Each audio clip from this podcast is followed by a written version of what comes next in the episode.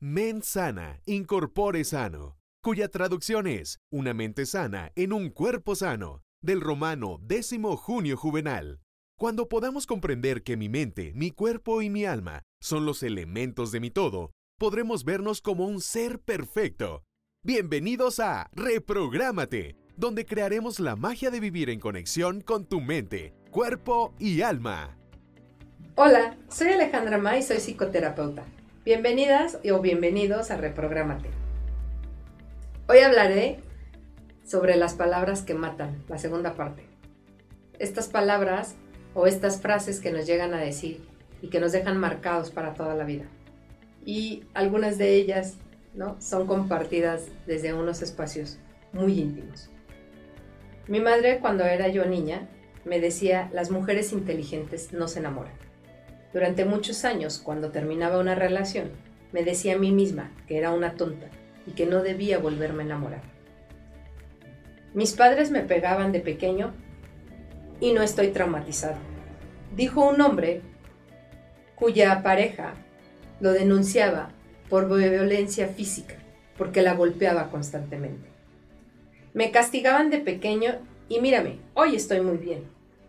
Dijo el hombre que cada vez que él cometió un error, se decía en sí mismo palabras de desprecio y se autocastigaba de diferentes maneras, con alcohol, con tabaco, con evasiones constantes de sus propios errores.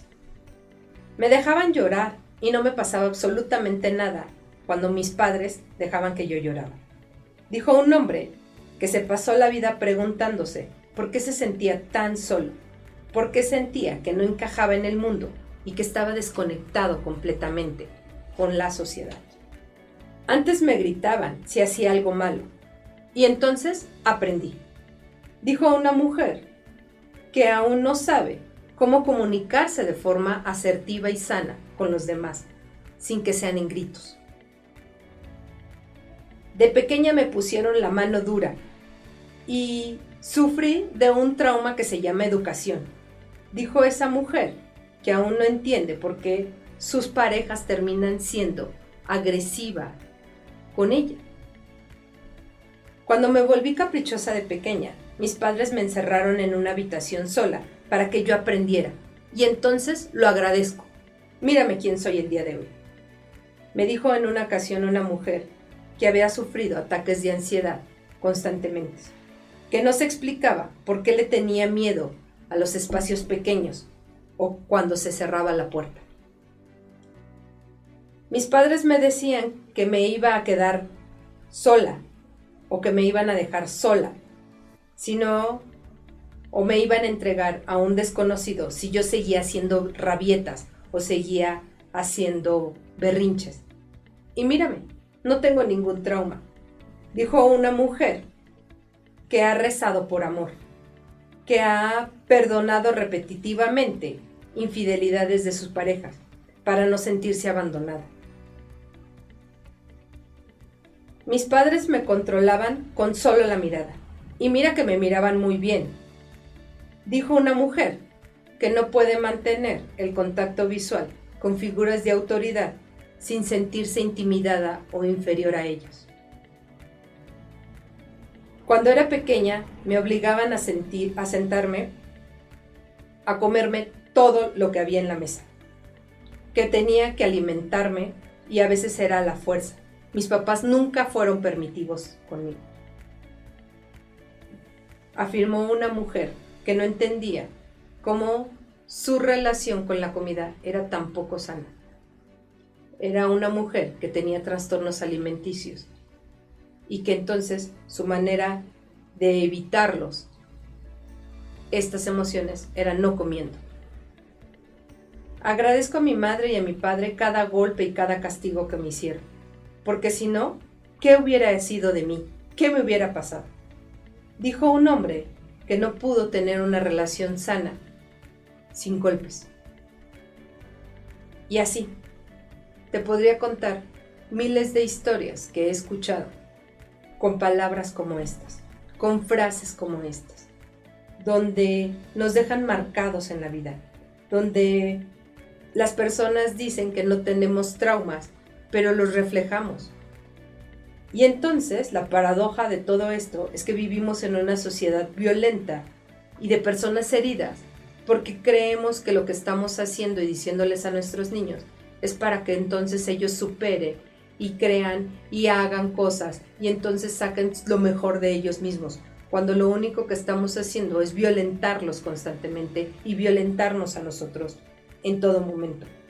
Imagínate, ¿no? Que cuando a ti te dicen estas frases se te quedan en un chip guardado y entonces inconscientemente lo repites. ¿Recuerdas que en el otro capítulo de Palabras que Matan yo te decía que tus papás eran, pues al final de cuentas, consecuentes de estas historias, porque ellos también tuvieron historias muy parecidas a nosotros. Y entonces nos toca sanar esas historias, pero no repetirlas. Porque si yo repito la historia, entonces, ¿qué estoy aprendiendo? Si mi padre me dijo que yo no era suficiente, porque yo requiero hacer sentir a mi hijo o a mi hija que no es suficiente? Porque si para mí un golpe me hizo una muy buena persona, y hablo buena persona, ¿no? Con eh, un sentido irónico, si quieres verlo. Porque yo tengo que golpear a mi hijo y llenarlo de miedo en contra de mí.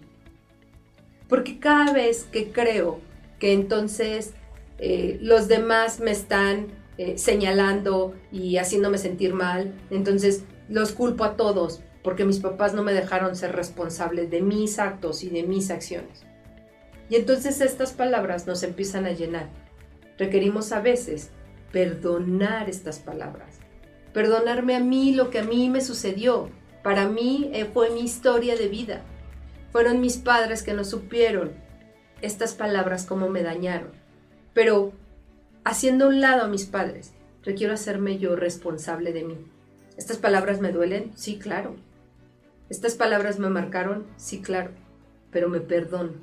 Me perdono a mí misma por haberme dicho constantemente que yo no era suficiente. Me perdono porque he rogado por amor, he suplicado por amor, porque creo que no soy digna de ser amada. Cuando entonces hacemos esta reflexión, que fue algo que me marcó, pero que no lo necesito de los demás, sino que lo necesito de mí misma, entonces estas palabras dejan de doler, dejan de ser marcadas en mi vida, dejan de ser algo constante, ¿no? en mi vida que no me deja avanzar y no me deja ir creando conciencia. Y entonces el peso de las palabras te marca. Cada vez que tú hoy pienses lo que le estás diciendo a las personas, he escuchado en ocasiones a las personas que dicen, yo soy muy honesta, yo no tengo filtros. Y entonces digo las cosas como las pienso y como vienen. Y yo te diría, qué padre, qué padre que puedes ser honesta pero a veces requiere ser honesta contigo misma o contigo mismo. A veces quien requerimos hablarnos duro es a nosotros, no a los otros. Porque si lo hacemos a los otros, entonces simplemente estamos haciendo juicios de valor. Yo creo que estoy bien y yo creo que entonces tú debes de ser diferente. Pero cuando nos paramos al espejo y nos vemos a nosotros, ¿qué vemos? ¿Un niño asustado? Una mujer dura, una mujer con amargura, una mujer o un hombre con poco amor propio, alguien que pide justicia a gritos y entonces señalamos al otro. Las palabras matan porque las señalamos en un juicio de lo bueno y lo malo. Y entonces yo te invitaría a que si eres honesta también o honesto, también seas empática o empático con los demás. Porque aunque tú digas con honestidad todo lo que ves, a veces el otro no requiere eso, requiere simplemente tu empatía.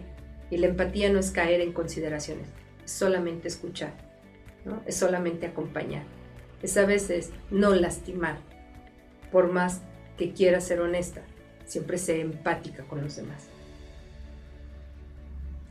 Lo bonito de esta vida es que nuestra memoria emocional puede ser sanada y recreada nuevamente, podemos volver a contarnos otra historia. Esto que te platico es una reflexión sobre nuestra misma programación que tenemos en, el, en la cabeza y que comienza desde que éramos muy niños.